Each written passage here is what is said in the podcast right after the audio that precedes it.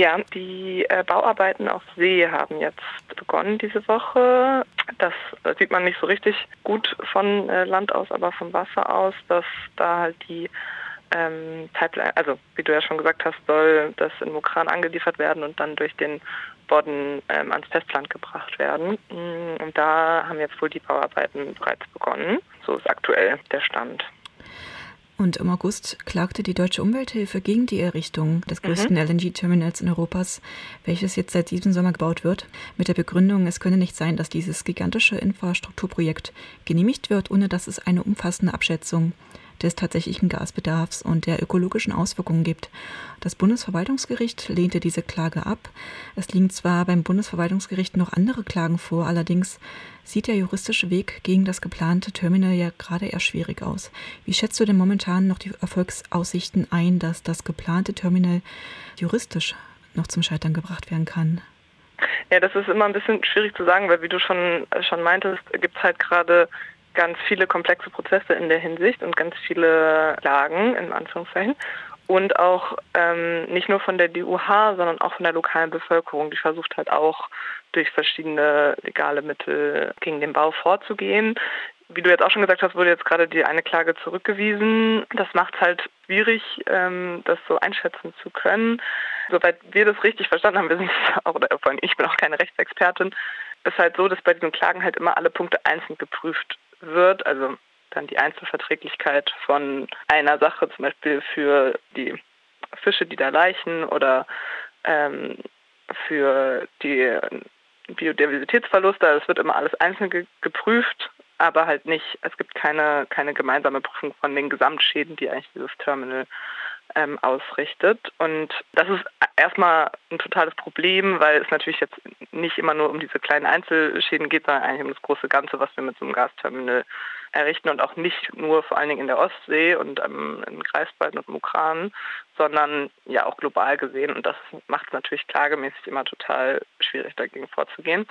Ähm, ich glaube, die Deutsche Umwelthilfe ist da, ist da weiter dran und versucht, also ist generell ja bei, bei solchen Sachen immer sehr hinterher, da alle rechtlichen Möglichkeiten auszuschöpfen. Wie, wie gesagt, wie da jetzt die genauen Erfolgsaussichten sind, es sieht gerade eher schlecht aus, würde ich sagen, weil eben viele Klagen zurückgewiesen werden. Ähm, und das ist genau der Punkt ja eigentlich, wo wir auch ähm, ins Spiel kommen. Wir gehen ja generell nicht den, also wir als enge Gelände gehen generell nicht den Weg von so einem juristischen Widerstand, sondern halt vom zivilen Ungehorsam, weil wir eben ganz oft sehen, dass die Bundesregierung eben auch ihre eigenen, zum Beispiel Klimaziele ignoriert und auch wenn man versucht, legal dagegen vorzugehen, man da irgendwie ziemlich schnell ins Leere läuft. Deswegen aus unserer Sicht ist es eigentlich auch ein bisschen egal, wie da die Erfolgsaussichten aus legaler Sicht sind. Wir gehen in den, in den zivilen Ungehorsam und in den Widerstand gegen die LNG-Terminals, genau wie auch bei Lützerath, wie bei Kohle, bei Atom, wie du es vorhin in deiner äh, tollen Einführung auch schon aufgeführt hattest.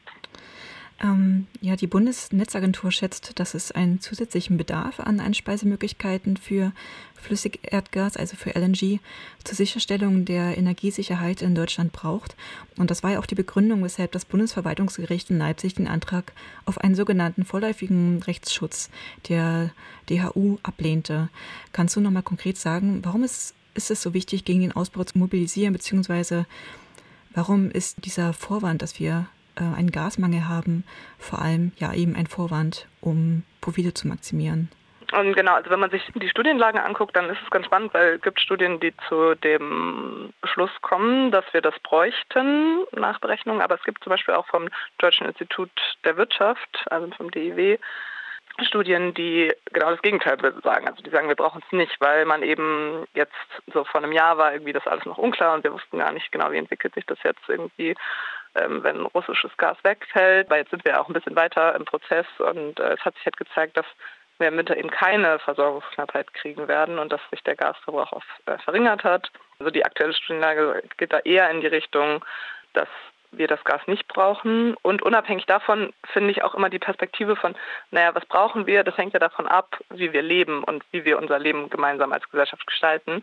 Und da ist natürlich die Position von Gelände zu sagen, anstatt zu gucken, was wir brauchen und dann LNG-Terminals zu bauen, die extrem umweltschädlich sind, die klimaschädlich sind, die, wie du ja auch schon gesagt hast, Menschen im globalen Süden vor allem ausbeuten und da auch gerade was, was Gasextraktion angeht, mit erheblichen Menschenrechtsverletzungen einhergehen, zu sagen, nein, das kann nicht danach gehen, was wir hier im globalen Norden brauchen. Da müssen wir unseren Verbrauch runterregeln. Und deswegen sagen wir auch schon ganz lange, hey, wir brauchen Konzepte wie Degrowth. Wir müssen uns wirklich auch gemeinschaftlich überlegen, für was wollen wir Gas benutzen. Natürlich will auch von uns niemand, dass Menschen im Winter frieren müssen.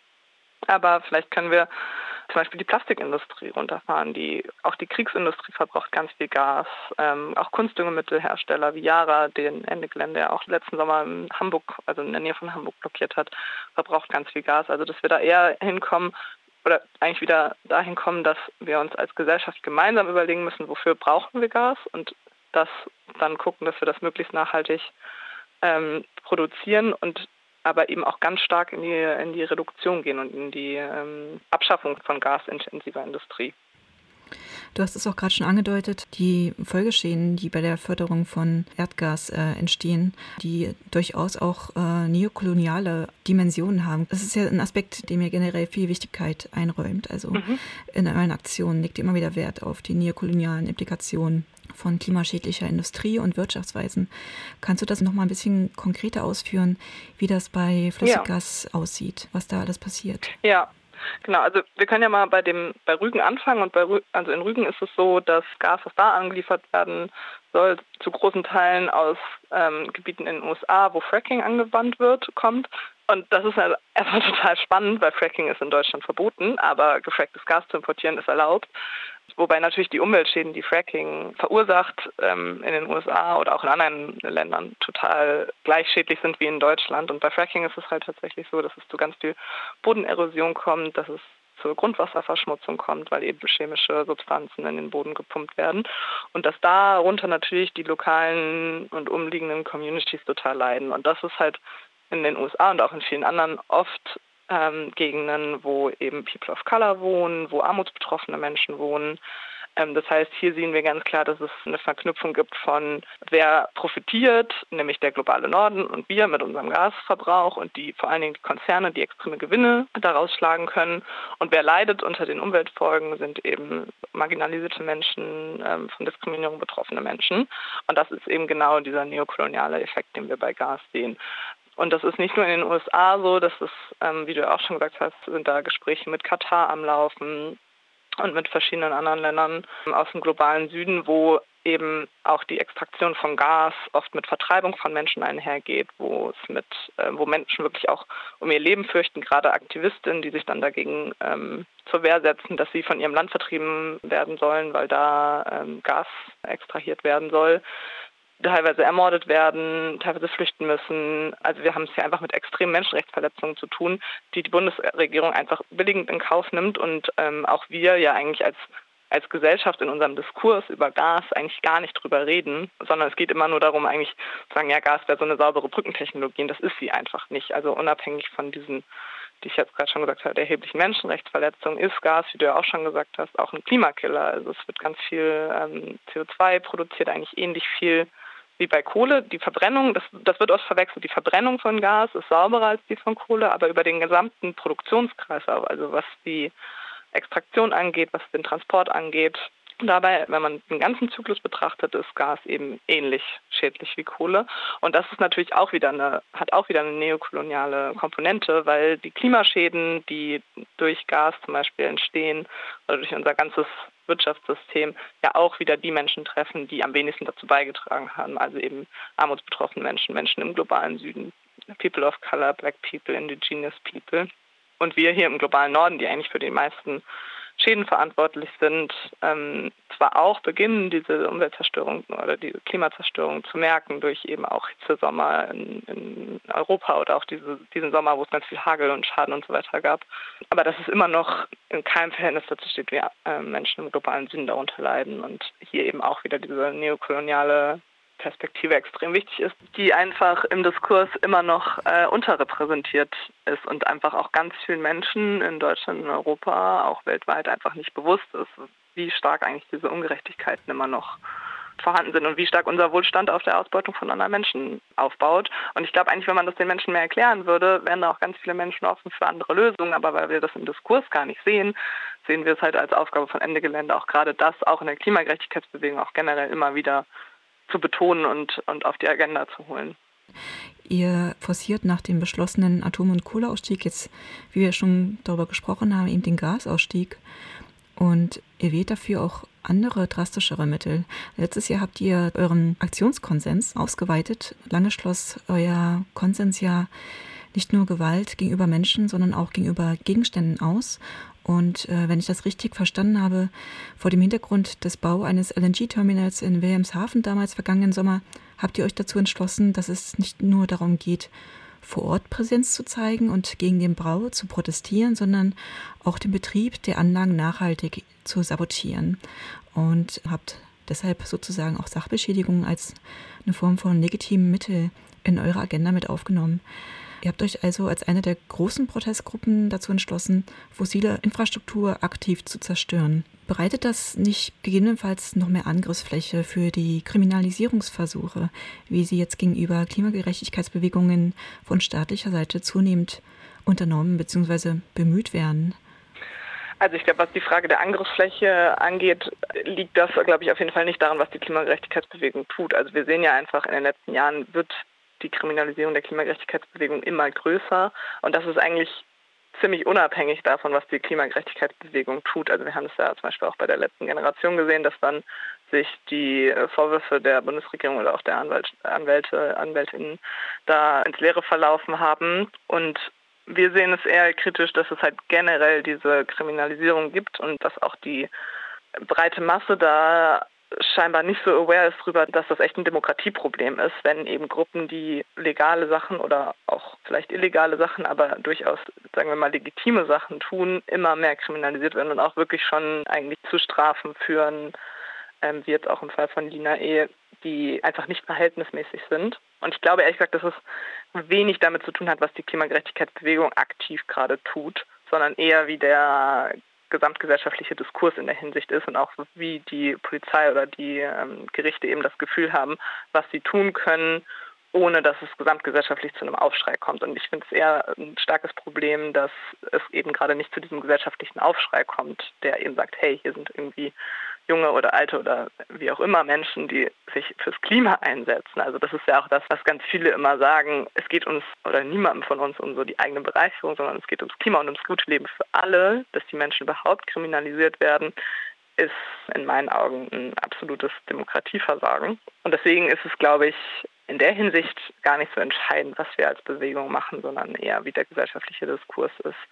Und von der anderen Seite betrachtet sehen wir uns halt auch so ein bisschen damit konfrontiert, dass wir eigentlich gar keine Wahl haben, weil man sieht eben Demonstrationen ist hart gesagt, aber wir bringen es einfach irgendwie nicht mehr so. Also mehr Leute als bei Fridays for Future 2018, 2019 werden nicht mehr auf die Straße gehen und das hat nicht die gewünschten Effekte erzielt. Und auch wir bei Ende Gelände stehen halt auf, bei, bei dem gleichen Problem so. Auch wir hatten so unsere Hochphasen in den Jahren, wo wir wirklich ja mit tausenden Menschen in diese Massenblockaden gegangen sind und auch so viele Leute kriegen auch wir als Bewegung gerade nicht mehr in die Blockaden rein. Und wenn man eben sieht, gut, auch das hat ja nicht, also es hat natürlich da auch dazu beigetragen, dass wir aus der Kohle ausgestiegen sind und es hat den Druck auf die Bundesregierung erhöht. Aber wir sehen einfach, dass wir mit ganz vielen Taktiken, die vielleicht vor ein paar Jahren irgendwie noch sehr erfolgreich waren und auch auf große Medienberichterstattung gestoßen sind, dass das einfach langsam nicht mehr der Fall ist. Und man sieht da auch, wenn man geschichtlich, das wissen jetzt wahrscheinlich auch die meisten, weil das, das irgendwie dann immer gesagt wird, so man sich geschichtlich anguckt, wie wurden denn eigentlich die großen gesellschaftlichen Umbrüche erzeugt in der Gesellschaft. Das ist eben nicht dadurch, dass Menschen demonstrieren gegangen oder es hat natürlich dazu beigetragen, aber es war nicht der einzige Grund, sondern Menschen sind noch immer in Anführungsstrichen radikalere Schritte gegangen und haben wirklich auch ihre Wut, die sie in sich haben, um es geht ja um Wut, um Ungerechtigkeit so, ne? Und ähm, die auf die Straße zu tragen und die wirklich auch gesellschaftliche Umbrüche zu zwingen, quasi, war immer ein Teil von gesellschaftlicher Bewegung. Und da sind natürlich auch wir bei Ende Gelände immer wieder auch im Diskutieren und da gibt es auch nicht, ähm, also ich spreche jetzt auch viel aus so aus meiner Haltung natürlich auch aus der Haltung vom Bündnis, aber auch das Bündnis ist da nicht einheitlich, sondern da gibt es auch unterschiedliche Stimmen und wir diskutieren da einfach viel drüber. Was sind jetzt die nächsten richtigen Schritte? Was machen wir, wenn die Blockaden inzwischen so ein bisschen wie so eine Demo eigentlich mit eingepreist sind? So, die Bundesregierung macht irgendwas, es gibt eine Demo, es gibt eine Ende-Gelände-Blockade, okay, und weiter so. Also da muss man ja gucken, wie sind auch die gesellschaftlichen Kräfteverhältnisse und aus welcher Position agieren wir eigentlich auch und wie schaffen wir es überhaupt noch quasi materiell, aber auch diskursinterventionistisch irgendwas zu erreichen. Und das sind schwierige Fragen. Also ich glaube, das ist auch gerade ein spannender Punkt bei der Klimagerechtigkeitsbewegung. Wie geht es weiter und was machen die großen Akteure in der Bewegung und ähm, auch wie entwickelt sich Ende Gelände weiter. Ich glaube, da passiert in den nächsten Wochen und Monaten und Jahren auch, auch noch einiges mit der Bewegung. Das wäre tatsächlich auch eine Frage gewesen, die mich noch sehr interessiert hätte. Du hast es jetzt schon sehr toll irgendwie analysiert, wie der Diskurs halt bestimmt wird von der Instrumentalisierung bzw. einer Kriminalisierung und wie da die langfristige Proteststrategie überhaupt sein kann. Hm, möchtest du dazu nochmal konkret was sagen oder willst du es einfach so offen lassen, weil du hast es eigentlich gerade auch schon sehr gut erläutert. Es äh, sind schwierige, ähm, also schwierige Fragen, mit denen ihr euch gerade auseinandersetzt. Genau, also was ich vielleicht auch noch ähm, sagen kann, also ich weiß nicht, ob das alle auch schon so mitbekommen haben, Ende Gelände hat sich ja so, äh, so ein bisschen regionalisiert, geht gerade so ein bisschen weg, dass wir als, immer nur als Bündnis so ein, zwei Jahresaktionen machen oder dann vielleicht auch noch andere Sachen unterstützen, aber dass es jetzt eher in so Regionalisierungsprozesse übergehen soll, weil wir halt auch gemerkt haben, dass wir schlagfertiger werden müssen, dass es aufgrund der vielen fossilen Rollbacks, die es eigentlich gerade gibt, dass wir viel öfter und ähm, häufiger Aktionen machen müssen und dass es eben nicht mehr reicht, dass man jetzt, sag ich mal, zweimal im Jahr in die Kohlegrube geht und damit wirklich auch einen Druck erzeugt, sondern dass es halt, wie gesagt, eher eingepreist wird. Deswegen gibt es halt gerade diese Regionalisierung und eigentlich zum Beispiel auch jetzt die Aktion auf Rügen, so primär vom Ostbündnis ähm, eine gepushte Aktion, die natürlich jetzt auch, also es geht da natürlich trotzdem alles über das Bündnis und wir äh, mobilisieren natürlich auch ähm, deutschlandweit oder auch überregional. Mhm. Aber ich glaube, das ist ein spannender Prozess, wo der gerade im Anfang ist und wo man einfach schauen muss, ob dadurch wirklich die Bewegung schlagkräftiger wird und auch weniger ausbrennt, weil das ist ja auch, was wir ganz oft haben in der Bewegung, dass einfach einige Menschen sehr aktiv sind und ähm, dann aber einfach auch schnell über ihre Kapazitätsgrenzen immer wieder rübergehen.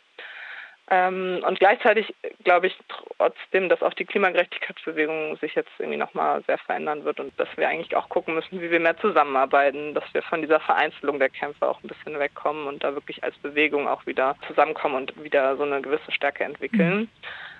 Ob das funktioniert, steht, glaube ich, in den Sternen. Ähm, und hängt auch davon ab, wer sich so eng engagiert. Also an alle, die zuhören, ähm, let's go. Und gibt, glaube ich, inzwischen in jeder Stadt ja echt coole Gruppen, wo man sich engagieren kann. Ja, vielleicht schauen wir noch mal kurz auf ähm, die Camps, die ihr dieses Wochenende auf Rügen organisiert habt.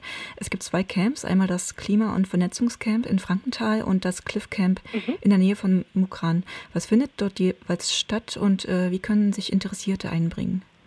Du hast es eigentlich schon super gesagt. Ähm, es gibt dieses Klima- und Vernetzungscamp. Da wird es ein cooles Workshop-Programm geben, ganz viel Austausch, sowohl mit der lokalen Bevölkerung als auch ähm, zugeschaltet mit Menschen aus den Förderungsgebieten, weil es eben uns auch darum geht, äh, gerade mit der lokalen Bevölkerung vor Ort wirklich auch den lokalen Widerstand weiterzuentwickeln und voranzubringen.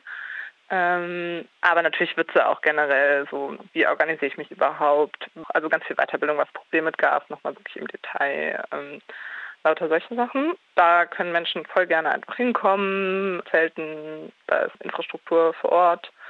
Ähm, genauso wie auf dem Cliff Camp, das wird am Freitag losgehen und das ist aktionsfokussiert. Also da wird es vor allen Dingen darum gehen, Aktionstrainings zu machen, Kleingruppenfindung, Bezugsgruppenfindung ähm, und so quasi den großen Aktionstag und Demotag am Samstag vorzubereiten. Da genau können auch Menschen einfach voll gerne hinkommen, mit in Aktion kommen oder auch einfach mit zur Demo kommen. Ähm, gibt auch für jedes Aktionslevel quasi, also man muss nicht in die krasseste Aktion mitgehen, man kann auch ähm, bei der Demo mitlaufen. Es ist auch mega hilfreich und äh, super, wenn da viele Leute kommen. Und an sich natürlich auch immer, wenn Leute Lust haben, die Küfer, also die Küche für alle zu supporten oder irgendwelche Repro-Schichten zu übernehmen, freuen wir uns auch immer. Ähm, das ist ja auch oft Sachen, die dann oft die gleichen Menschen machen, vor allen Dingen Flinterpersonen.